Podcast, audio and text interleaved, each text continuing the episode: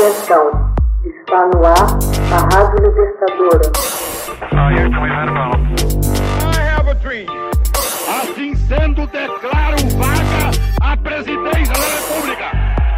Começa agora o Hoje na História de Ópera Mundi.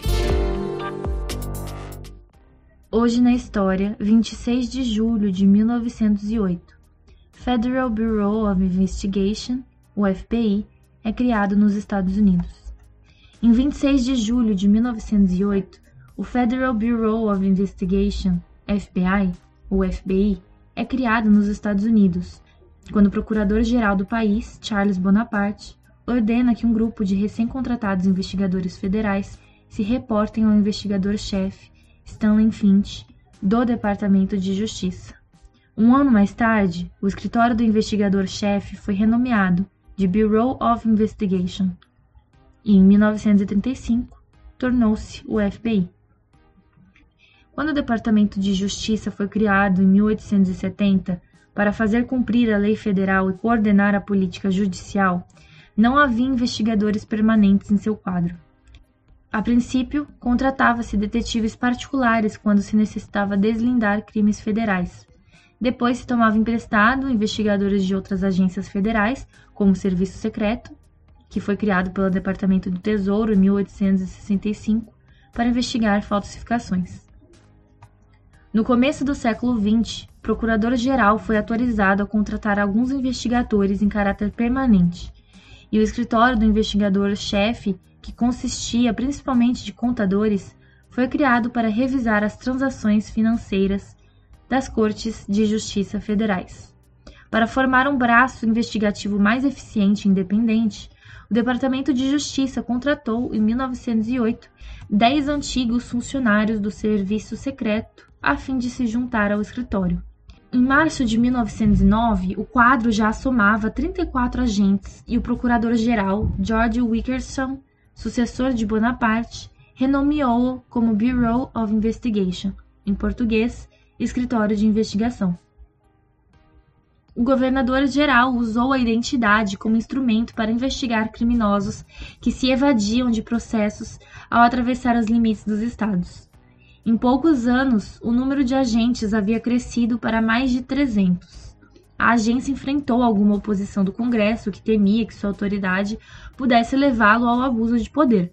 A entrada dos Estados Unidos na Primeira Guerra Mundial em 1917 atribuiu-se ao FBI a responsabilidade de investigar os que resistiam à conscrição militar, os violadores da lei de espionagem e os imigrantes suspeitos de anarquismo ou comunismo. Entre mentes, J. Edgar Hoover, um advogado e ex-bibliotecário, passou a integrar os quadros do Departamento de Justiça em 1917. Em menos de dois anos, tornou-se o assistente especial do Procurador-Geral Mitchell Palmer. Profundamente antirradical em sua ideologia, Hoover postou-se à frente da campanha contra a ameaça vermelha de 1919 a 1920. Montou um sistema de indexação que listava todo líder, organização ou publicação que considerasse radical, e já em 1921 acumulava cerca de 450 mil fichas. Mais de 10 mil suspeitos de simpatia ao comunismo foram presos durante esse período. Embora a investigação tenha sido criticada, Hoover manteve-se ileso e, em 10 de maio de 1924, foi nomeado diretor do FBI. Durante os anos 1920, com a aprovação do Congresso, Hoover reestruturou radicalmente o FBI. Montou uma máquina de combate ao crime, estabelecendo um sistema centralizado de impressões digitais, um laboratório criminológico e uma escola de treinamento de agentes. Nos anos 1930, lançou uma dramática batalha contra o crime organizado trazido pela lei seca.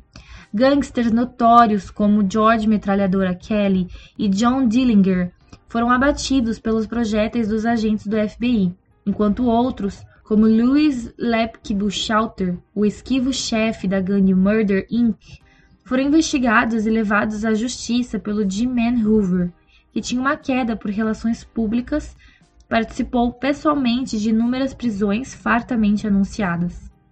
Com isso, passou a ser louvado pelos congressistas e pela opinião pública. Com a eclosão da Segunda Guerra Mundial, o FBI retomou as técnicas de contra-espionagem desenvolvidas durante a primeira ameaça vermelha. Grampos telefônicos e outros meios de vigilância eletrônica expandiram-se enormemente. Após a guerra, Hoover centrou-se na ameaça de subversão comunista.